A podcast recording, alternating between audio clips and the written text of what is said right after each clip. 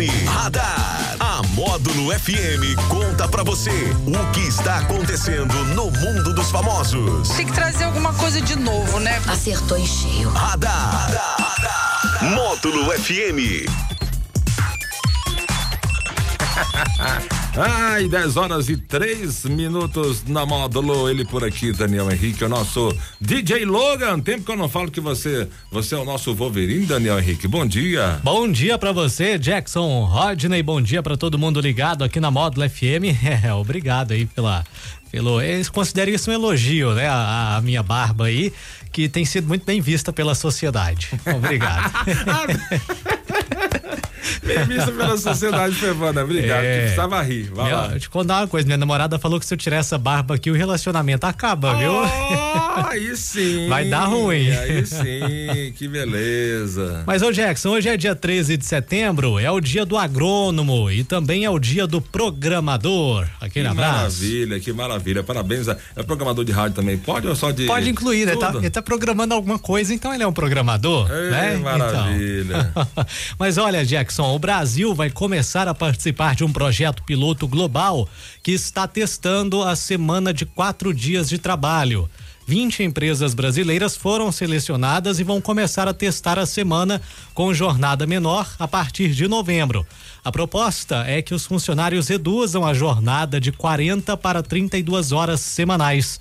A mudança pode ser feita reduzindo a carga diária do expediente de segunda a sexta ou excluindo a segunda ou a sexta-feira da semana útil. Mas tem um detalhe importante: nem o salário, nem a produtividade podem ser menores.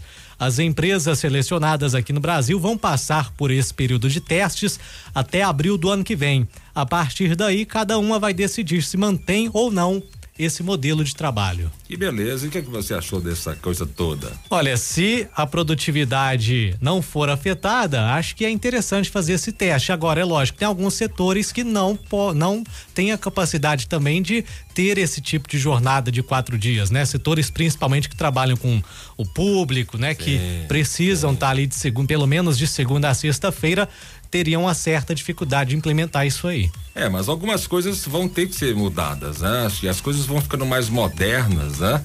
E é, é, vai ter que encaixar alguma coisa de, de, de, produtividade, não só de cumprir horário, né? Mas de produção. Por isso que aumentou muito o negócio de home office, né? Sim. Então é, o negócio é, é, é vai ter que mudar. As coisas são, as coisas são, vão se modernizando, vão se encaixando, vão se adaptando, porque ah, o Brasil é muito grande, principalmente, né? Eu tenho essa, eu tenho essa, eu tenho essa preocupação com o Brasil. Por isso que eu gosto muito da questão dos Estados Unidos, com a divisão dos estados, igual lá é feito, que cada estado tem sua jurisdição, né? Porque aqui tem umas leis, a nossa lei é geral para o Brasil todo, né? E aí o, o, esquema de São Paulo é um, do interior. Do, é o de cada cidade gente, é muda. muito longe, é muito diferente, o, é muito diferente os universos, entendeu? Para ser a mesma coisa. Então acho que poderia ser uma coisa mais regionalizada, mas é a minha ideia. É, vamos, vamos ver aí, né? O que importa é que a produtividade seja mantida, né? Que é o que se discute muito hoje, por exemplo, nas faculdades, no meu curso, que é o de gestão, por exemplo, que é manter a produtividade. Sim.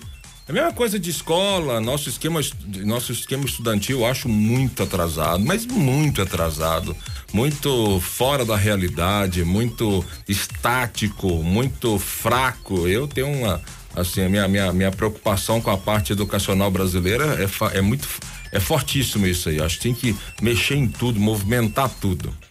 Olha, Jackson, vamos aos aniversariantes famosos de hoje? Bora! Tá soprando velhinhas a atriz Laura Cardoso, também o cantor estadunidense Peter Cetera, a cantor, opa, cantora não, a apresentadora Mama Brusqueta. Parabéns. Que maravilha, parabéns para os nossos aniversariantes também. Tem abraço aí, pessoal do, do Radar aí? Ah, sim, tem um abraço pro pessoal que participa sempre aqui do nosso Radar da Módulo.